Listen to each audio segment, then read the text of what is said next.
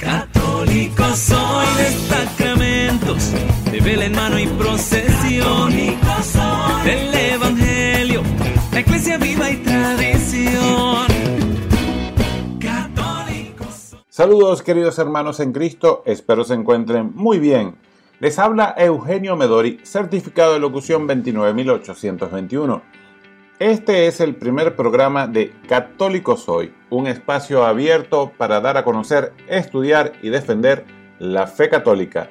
Y para dar inicio a este programa, vamos a ponernos en presencia de la Trinidad en el nombre del Padre, del Hijo y del Espíritu Santo.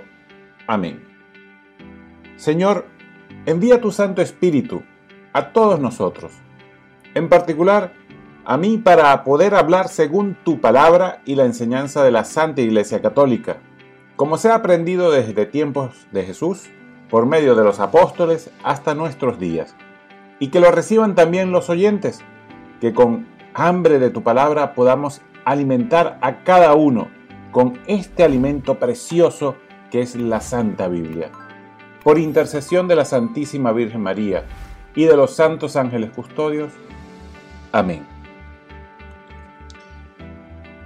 Bueno, hermanos, este es un primer programa de un proyecto que tiene años en mi cabeza, desde hace mucho más de 10 años, eh, podemos decir casi 20 años, pero que bueno, por circunstancias no se habían dado y tenemos ya la oportunidad de llevar a cabo este querigma. Así se iba a llamar el primer proyecto, querigma, el mensaje de amor de nuestro Señor y ha evolucionado en católico soy. La identidad de que somos católicos, que somos universales, que somos los cristianos originales. ¿Sí? Y de eso va el primer programa de hoy, sobre el ser católico. Somos cristianos. El católico realmente es cristiano. ¿Por qué a los hermanos separados o los protestantes le hemos dado el nombre de, cristiano como que es de ellos y lo hemos perdido nosotros los católicos. ¿Es eso así? Hemos dejado de ser cristianos los católicos. Son solamente cristianos los hermanos protestantes o los hermanos separados o los hermanos reformados, porque a algunos no les gustan que le llamen eh, simplemente eh, protestantes, porque dicen que no protestan, ellos son cristianos, nada más. Pero bueno, el asunto aquí es sobre la catolicidad si es cristiana, si la Iglesia Católica es cristiana. Y bueno, es que oímos decir a veces a los mismos católicos, yo no soy cristiano, yo soy católico. Pero es que yo no soy evangélico, yo soy católico. Y bueno, ¿quiénes son los cristianos? ¿Somos cristianos los católicos? ¿Qué relación hay entre cristianos y católicos? Veamos qué nos dice el apóstol Pedro en la primera carta, en su primera carta, capítulo 4, versículos 15 y 16. Que ninguno de ustedes tenga que sufrir por asesino o ladrón, por malhechor o por meterse en asuntos ajenos. Pero si sufre por ser cristiano, que no se avergüence, sino que glorifique a Dios por llevar ese nombre. ¡Wow!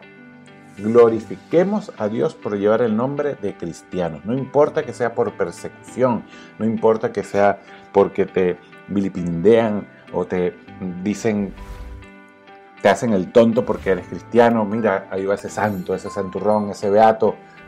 Pero usted es cristiano, no se sienta ofendido, ni se avergüence. No, Señor. Por el contrario, glorifique a Dios porque usted lleva el nombre de cristiano y aunque sufra por ello, usted con eso glorifica al Señor. Hoy escuchamos hablar mucho a los cristianos en los medios de comunicación. Y digo cristianos entre comillas. Y por supuesto, hablamos de los cristianos en conversaciones cotidianas. Hasta se oye decir erróneamente a los católicos, yo no soy cristiano, sino católico, como dijimos al principio. O tengo un amigo que es cristiano. El término en nuestros días no es ya un término que hable de un grupo en específico debido a que muchos grupos religiosos, aún con creencias opuestas, se hacen llamar cristianos. ¿Y de dónde viene ese término? Pues el adjetivo cristiano aplicado a una persona significa básicamente a alguien que cree en Cristo y le sigue.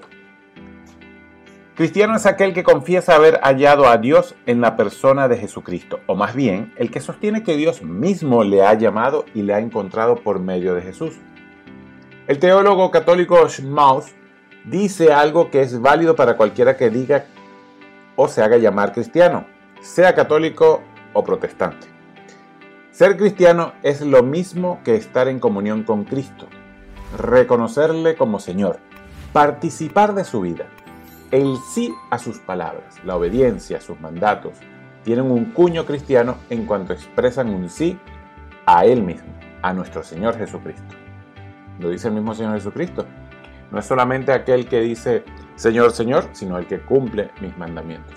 Por lo tanto, hay ciertas condiciones para lograr ser cristiano.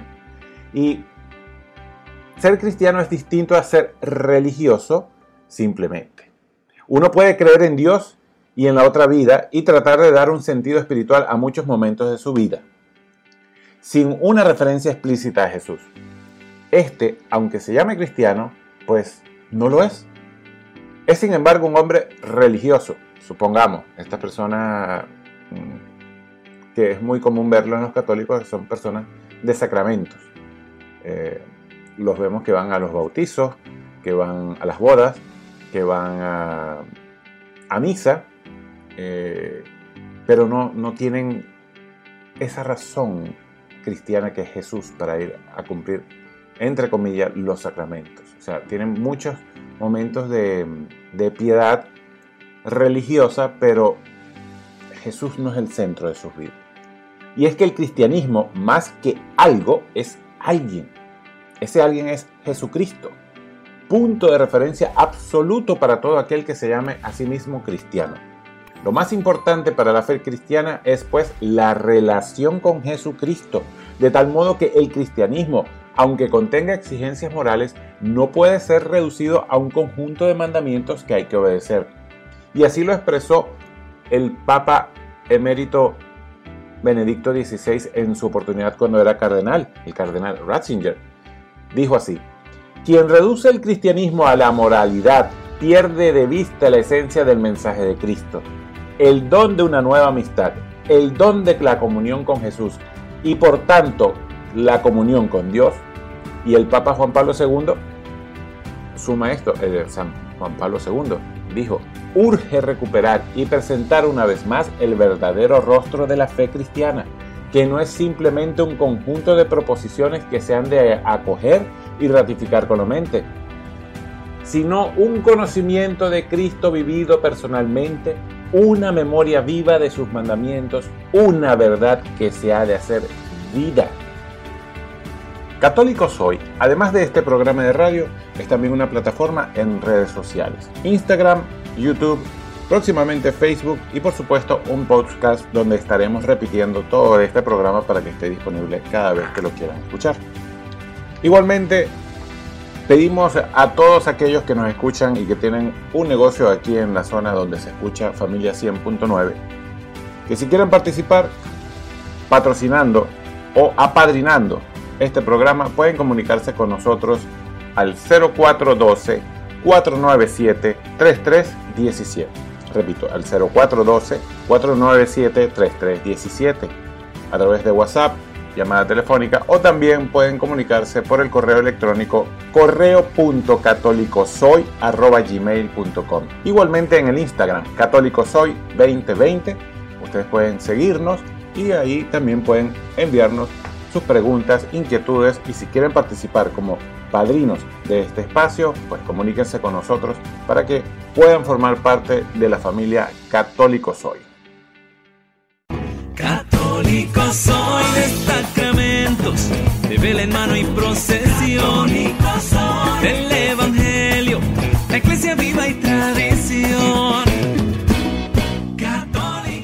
Pues bien, la palabra cristiano aparece por primera vez en la Biblia en Hechos 11:26.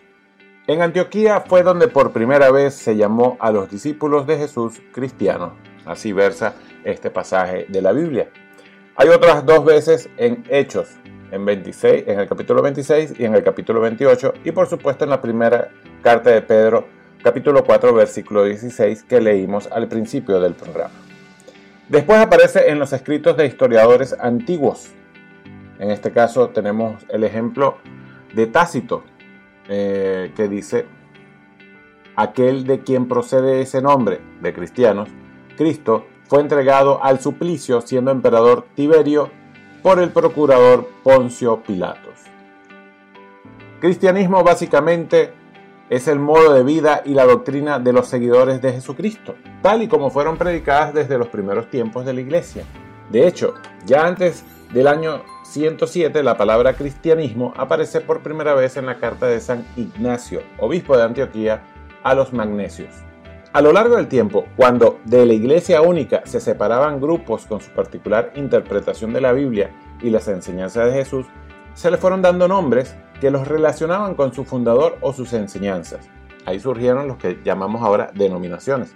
Por ejemplo, los montanistas en el siglo II, por su líder montano, los arrianos en el siglo IV, por Arrio de Alejandría, los docetistas en el siglo I por su enseñanza de que la carne de Jesús no era real sino aparente, es decir, la dóquesis, que quiere decir en griego apariencia, los pelagianos en el siglo IV y V por su líder Pelagio, posteriormente los luteranos en el siglo XVI por seguir las tesis de Lutero, los calvinistas por Calvino, los presbiterianos por su forma de gobierno eclesial que se funda en un consejo de ancianos, es decir, presbíteros, los metodistas del siglo XVIII por su apodo que les pusieron gracias a su vida metódica, los bautistas del siglo XVI por su énfasis en el rebautismo o el bautismo solo de los adultos, los pentecostales de principios del siglo XX por su énfasis en la recepción del Espíritu Santo y sus dones como en Pentecostés. Como ven, el origen de las denominaciones tiene que ver con esa separación de la iglesia única, la que fundó Jesucristo. Pues desde los luteranos hasta ahora se conocen a los grupos que han surgido de la reforma del siglo XVI o se nutren de sus ideas genéricamente como evangélicos, que quiere decir lo que tiene que ver con el Evangelio. De San Francisco de Asís se decía que era el hombre evangélico por, por vivir según el Evangelio. Se dice que una persona o institución es más o menos evangélica cuando más se inspira en el espíritu de los evangelios. De tal manera que este no es un nombre de un grupo en particular, sino un adjetivo que puede ser utilizado sin temor a nuestros medios católicos. No obstante, algunos grupos protestantes lo utilizan porque dicen que sus enseñanzas y costumbres se basan únicamente en los evangelios. Entonces, ¿quiénes son los que se hacen llamar cristianos actualmente? En nuestros días, en América Latina, son principalmente dos tipos de agrupaciones las que se hacen énfasis en llamarse así. En primer lugar, los grupos surgidos de los movimientos restauracionistas del siglo XIX en los Estados Unidos, ligados a Thomas y Alexander Campbell, padre e hijo respectivamente, su predicación fue la de una vuelta a las fuentes del cristianismo, sugiriendo que el Nuevo Testamento debería ser la única regla del cristiano. Tomás dijo que las iglesias establecidas de su tiempo, él, era presbiteriano, no cumplían con el modelo que muestra la Biblia. Se separó de su iglesia y formó un grupo aparte junto con Barton Stone y decían que querían restaurar la iglesia primitiva y pronto se comenzaron a llamar simplemente cristianos o discípulos. Ya que rechazaron todos los credos de las iglesias, especialmente la confesión presbiteriana, es lo que se conoce como la confesión de fe de Westminster, y no querían ser conocidos más que por el nombre con que la Biblia llama a los discípulos del Señor. Los grupos surgidos del restauracionismo consisten en las primeras iglesias nativas, entre comillas, de los Estados Unidos. De aquí nació la iglesia cristiana o los discípulos de Cristo de lo que se separaron posteriormente las iglesias de Cristo y más recientemente la Iglesia Internacional de Cristo o Movimiento de Boston. El neopentecostalismo fue una acogida del énfasis pentecostal en la recepción del Espíritu y sus dones, como el don de lengua, la sanación, la profecía. Aceptaban esto, pero no querían dejar de ser bautistas, presbiterianos, metodistas, luteranos, etc. Sin embargo, muchos comenzaron a rechazar sus tradiciones denominacionales o al predicar a personas que no las tenían arraigadas, se fueron formando poco a poco grupos independientes de las iglesias principales y se comenzaron a llamar simplemente cristianos. Algunos rechazan también la denominación de evangélicos por estar ligada a las iglesias protestantes tradicionales. Sin embargo, conservan la mayor parte de su cuerpo doctrinal. Solo se distinguen por el énfasis en los dones del Espíritu y aunque difieren en algunas de sus doctrinas, todos se hacen llamar cristianos. Esto es como un marco teórico de los que se hacen llamar cristianos y de los que nosotros los católicos hemos dicho, bueno, yo no pertenezco a esos grupos, por lo tanto yo soy católico y no soy cristiano porque no me quiero identificar con todas esas denominaciones que existen, que pues como sabemos son surgidas de doctrinas de hombres, pues hay una sola iglesia que fundó nuestro Señor, que es esta, la iglesia católica. Entonces, de tantas denominaciones que se hacen llamar cristianos, entre comillas, ¿dónde quedamos los católicos? Y ahí entonces nos recordamos que pues cristiano es mi nombre y católico mi sobrenombre o mi apellido. Eso es una frase que viene desde los tiempos de la persecución de la iglesia en la época del Imperio Romano. Cristiano es mi nombre y católico es mi apellido. La palabra católico viene del griego católicos, que quiere decir universal. Eso lo hemos escuchado muchas veces. Católico significa universal, por tanto, Iglesia Católica es la Iglesia universal. Jesús al dar su último mandamiento a los otros apóstoles les dijo, vayan y prediquen el Evangelio a toda criatura. En Marcos 16, 15 podemos ver esta cita. Del mandato de Jesús proviene la idea de universalidad de la iglesia. Por eso desde los primeros tiempos se comenzó a llamar católica o universal. Otra vez los escritos de San Ignacio de Antioquía son el testimonio más antiguo que tenemos del uso del adjetivo católica para referirse a la iglesia. Donde esté el obispo, esté la muchedumbre, así como donde está Jesucristo, está la iglesia católica. Esta fue la carta a los esmirniotas, donde él colocó por escrito esta frase y fue el primero que llamó católica a la iglesia. San Ignacio de Antioquía, padre de la iglesia. Posteriormente, en tiempo de las persecuciones, cuando los oficiales romanos preguntaban a los primeros cristianos a qué iglesia pertenecían, decían sin dudar a la católica. Ver, por ejemplo, el martirio de Pionio. Lo vemos pues en documento de el 12 de marzo del año 2000. Eh, en el documento de Esmirna el 12 de marzo del año 250, que fue arrestado mientras celebraba la Eucaristía. Al ser conducido ante la autoridad romana por negarse a ofrecer sacrificios a los dioses imperiales, fue interrogado. Y leemos el texto. Después de esto, en presencia de un escribano que anotaba en sus tablillas de cera las respuestas, Polemón siguió interrogando a Pionio. ¿Cómo te llamas? Pionio respondió, cristiano. Polemón le vuelve a preguntar, ¿de qué iglesia? Pionio responde, de la católica. Esto lo encontramos en las Actas de los Mártires, eh, publicación de Ediciones Paulinas del año 1986 por Miglioranza Contardo, si lo quieren buscar. Los compañeros mártires de Pionio, Sabina y Asclepiades respondieron con igual respuestas al interrogatorio. Y es que ya desde los primeros tiempos del cristianismo había muchos grupos que decían ser la verdadera iglesia. En los tres primeros siglos de la iglesia los cristianos decían, cristiano es mi nombre, católico es mi apellido. Así que la iglesia desde sus comienzos se ha llamado cristiana o católica indistintamente. Y aunque reconoce que podemos llamar cristianos por el bautismo a otros grupos no católicos, debemos tener conciencia de que la Iglesia Católica es la que conserva íntegra toda la doctrina entregada de una vez a los santos.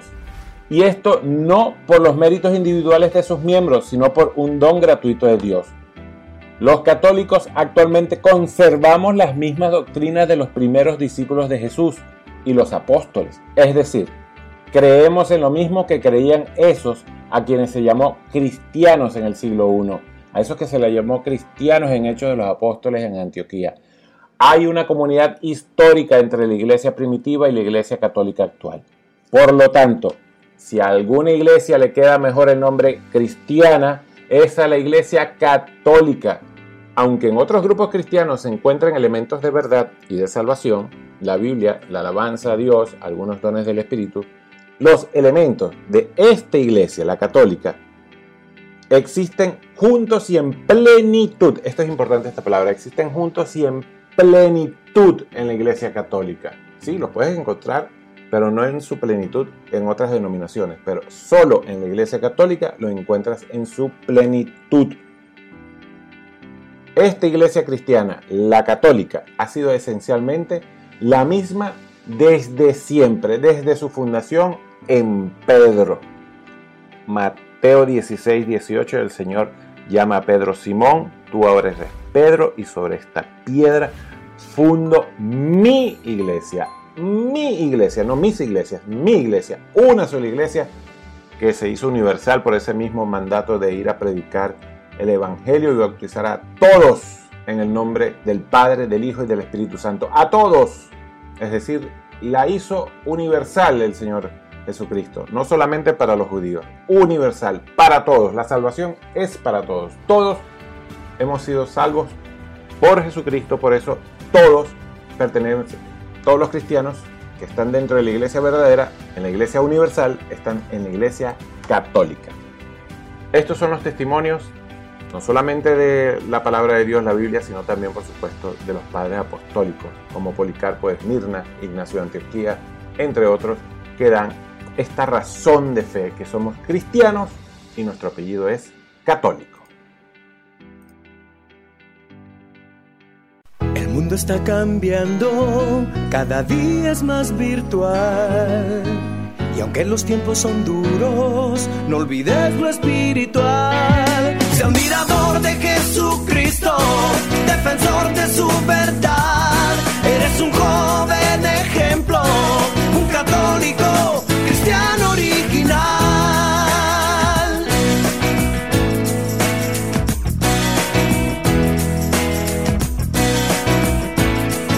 ya tenemos definido entonces el término cristiano el término católico y que la iglesia católica es una iglesia cristiana, mejor dicho.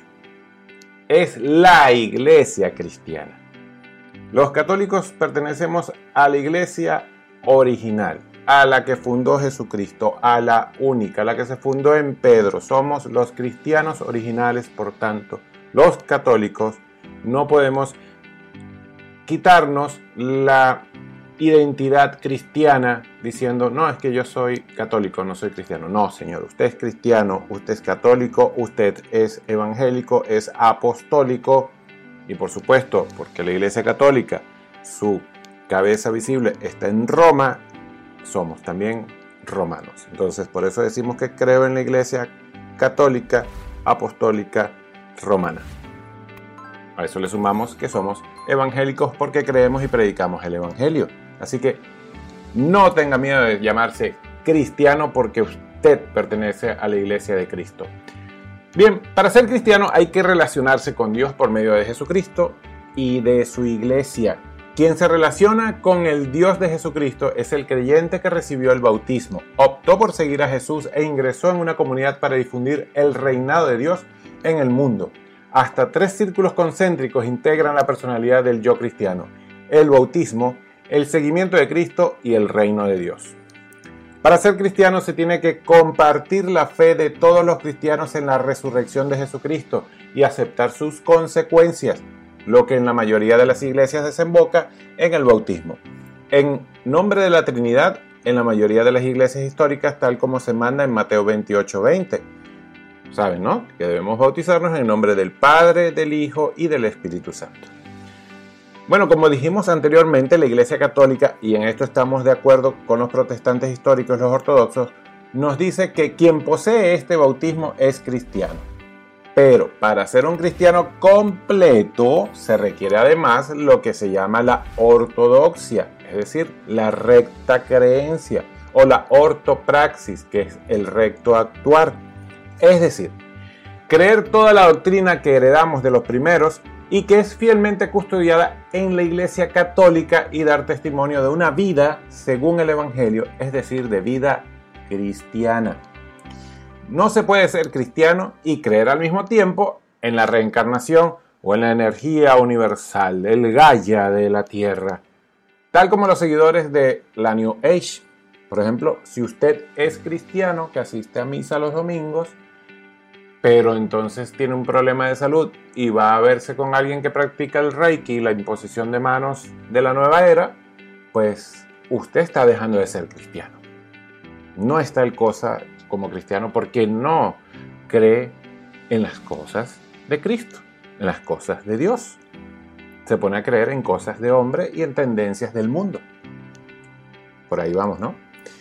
Bueno, Tampoco podemos ser cristianos aquellos que creen que Jesús es el arcángel Miguel y no Dios eterno, tal como los adventistas o los testigos de Jehová. O creer que la Trinidad son en realidad tres dioses, de los cuales poseen cuerpo de carne y hueso, y el que el universo está poblado por millones de dioses, tal como los mormones que piensan estas herejías. No se puede ser cristiano totalmente si se niega que la voluntad de Jesús es la que haya una sola iglesia y que dure hasta el fin del mundo. Lo dije Mateo 16, 18. Porque Cristo dijo que estará en su iglesia hasta el fin del mundo. Por lo tanto, ¿para qué crear otra iglesia si Jesucristo y su palabra es verdadera y es cierta porque es Dios verdadero? Dijo que iba a estar hasta el fin del mundo. ¿Por qué fundar otra iglesia? Él ya fundó una. No se necesitan más iglesias, ya se fundó una y esa es la que existe, la Iglesia Católica. No se puede ser cristiano cabal si no se acepta que durante la Eucaristía el pan y el vino de la consagración son transformados por el poder del Espíritu Santo en cuerpo y sangre de Jesucristo. Juan 6 del versículo 45. Yo lo leo del 51, otros desde el 45, pero Juan 6 del versículo 45 en adelante vemos toda esa gran enseñanza teológica, mística que nos da nuestro Señor Jesucristo sobre su presencia verdadera en el pan vivo que es bajado del cielo, que es Él, que es verdadera carne, que su sangre es verdadera bebida. Busquen Juan 6 y leámoslo. No podemos ser cristianos si no creemos en la presencia verdadera de Cristo en la Eucaristía. También lo podemos encontrar en 1 Corintios, capítulo 11, versículos 23 al 32. El mismo Ignacio de Antioquía, repetimos, aquel que llamó por primera vez católica a la iglesia de Cristo, dijo en la misma carta a los herminiotas, pues la presencia verdadera de Cristo en la Eucaristía es esencial para aquel que se hace llamar cristiano. Si usted no cree que Cristo está en el pan consagrado, que dejó de ser pan para ser cuerpo, que está en el vino, que dejó de ser vino para ser sangre, usted no es cristiano. Pero lo más importante es que no se puede ser cristiano si se vive como si Dios no existiera. Si no doy testimonio de mi nombre de cristiano como alguien que pertenece a Cristo y que sigue sus enseñanzas hasta la muerte, como los primeros, consecuencia de, haber aceptado su señoría en mi vida. Como decía San Ignacio de Antioquía, poco antes de su martirio, por cierto. Fue comido por leones. Lo único que para mí habéis de pedir es fuerza, tanto interior como exterior, a fin de que no solo hable, sino que esté también decidido, para que no solo digo, me llame cristiano, sino que me muestre como tal, porque si me muestro cristiano tendré también derecho a llamarme así. Y entonces seré de verdad fiel a Cristo cuando no apareciere ya en el mundo. Carta a los Romanos, capítulo 3, versículo 2. Esta es la carta a los romanos de, eh, en este caso, del obispo de Antioquía, San Ignacio.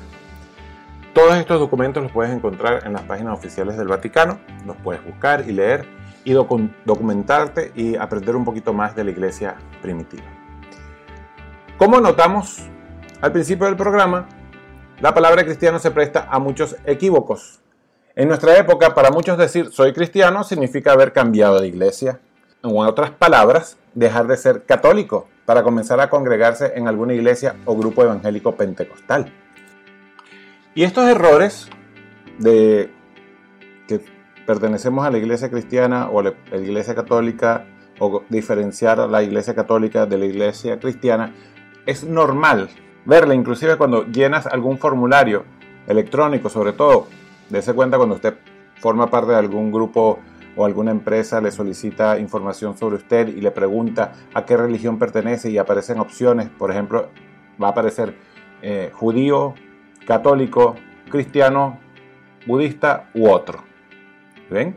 Que separan católico de cristiano porque, vamos a decirlo así, o en la mente colectiva, han separado la iglesia católica del cristianismo, cuando esto no es así. La iglesia original cristiana es la iglesia católica, la iglesia universal. Recuerda, somos cristianos y nuestro apellido es católico. Si alguien nos pregunta a los católicos si somos cristianos, tenemos que decir que sí, por lo menos por la iglesia a la que pertenecemos. Nuestra iglesia es la iglesia cristiana completa.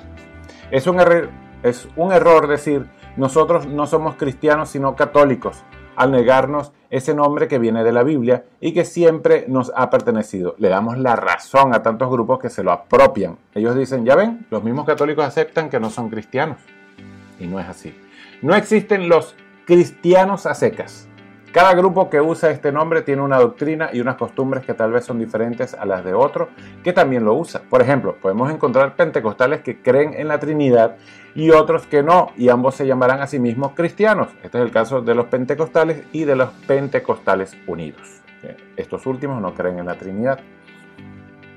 Tal vez Dios no esté llamando a los católicos a recuperar el sentido del nombre de cristianos, tan desvirtuado ya que cualquier grupo o persona lo reclama para sí es un nombre que nos pertenece, pero que a la vez tenemos que ganarnos por el testimonio de nuestras vidas. No es, no es nada más llamarnos cristianos o nada más llamarnos católicos. Tenemos que dar testimonio de que somos cristianos, de que somos católicos. Más ahora tenemos un único nombre, mayor que todos aquellos. Nos llamamos cristianos, hijos de Dios, amigos, un solo cuerpo. Esta apelación nos obliga más que cualquier otra, nos hace más diligentes en la práctica de la virtud. No hagamos nada que sea indigno de tan gran nombre, pensando en la gran dignidad con la que llevamos el nombre de Cristo. Meditemos y veneremos la grandeza de este nombre. Esto lo dijo San Juan Crisóstomo en la homilía sobre el Evangelio de San Juan en el año 390. Entonces, queridos hermanos, no se avergüencen de llamarse cristianos.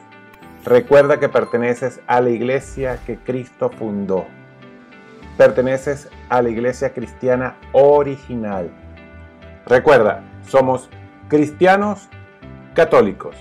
Somos los cristianos originales.